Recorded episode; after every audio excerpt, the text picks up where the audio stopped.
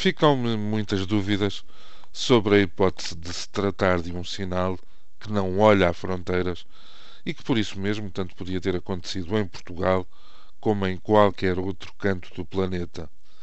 Fica-me a certeza, tristemente absoluta, de que vivemos uma época em que há sentenças a mais, tão rápidas como desinformadas, tão levianas como maldosas, tão confrangedoras como reveladoras de uma disfunção educativa e comportamental que, sinceramente, não sei como se resolve, nem sequer se se resolve.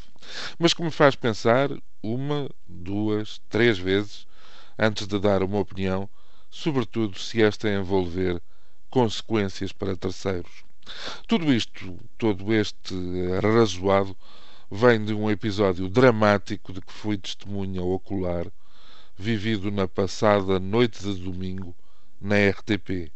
No programa do canal informativo em que participo, as quatro pessoas habituais visíveis no ecrã recebiam para entrevista um convidado, o presidente do Sporting Clube de Portugal.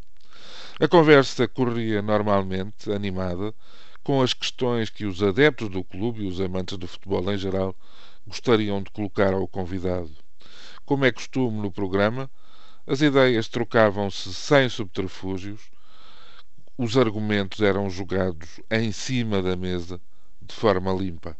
Estando previsto um intervalo, ninguém, a não ser um jornalista moderador, informado pelo auricular, se apercebeu de um acontecimento inesperado. Uma das figuras de bastidor do programa, um homem de iniciativa, desempenho impecável, interessado e conversador, um trabalhador da RTP, fora acometido de um ataque súbito e muito grave. E esse desafortunado imprevisto ocorreu em plena regi, a pequena sala das máquinas de onde é comandada a emissão. No estúdio, tomamos conhecimento do ocorrido e posso garanti-lo, todas as preocupações com o programa passaram para segundo plano. Tratava-se, tão somente, de tentar salvar uma vida, algo que transcendia todo o resto. Depressa se percebeu que não seria aconselhável mover o sinistrado antes da intervenção da emergência médica, entretanto convocada. Resultado, o intervalo previsto para cerca de quatro minutos durou mais de meia hora. Houve que intercalar interlúdios, houve avisos em rodapé relativos à continuidade do programa, sem que ninguém pusesse a hipótese de abandonar, e o próprio presidente do Sporting se dispôs a tudo, inclusivamente à hipótese de gravar para posterior emissão a segunda parte da conversa. O programa foi retomado e, e terminado com toda a gente presente da RTP a trocar a consternação e a rapidez na ajuda pelo profissionalismo. Pior, muito pior, foi ver mais tarde como as feras e os abutres especularam sobre o que teria ocorrido.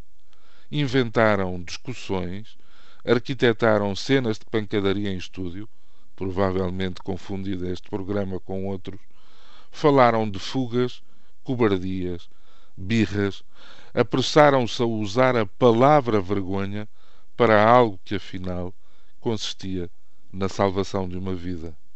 Vergonha foi aquilo que escreveram e a forma como pensaram. Por mim, devo confessar que, vivido o drama, acabei por me sentir orgulhoso das pessoas com quem estava a trabalhar e com quem espero continuar a lidar assim. E o melhor de tudo foi saber, já ao fim do dia de ontem, que o homem que ali foi desviado da desgraça, eventualmente da morte, deixava o hospital pelo próprio pé. Tanto ele como todos os que se envolveram na hora difícil mereciam este final feliz como tantas vezes não há. Bom dia.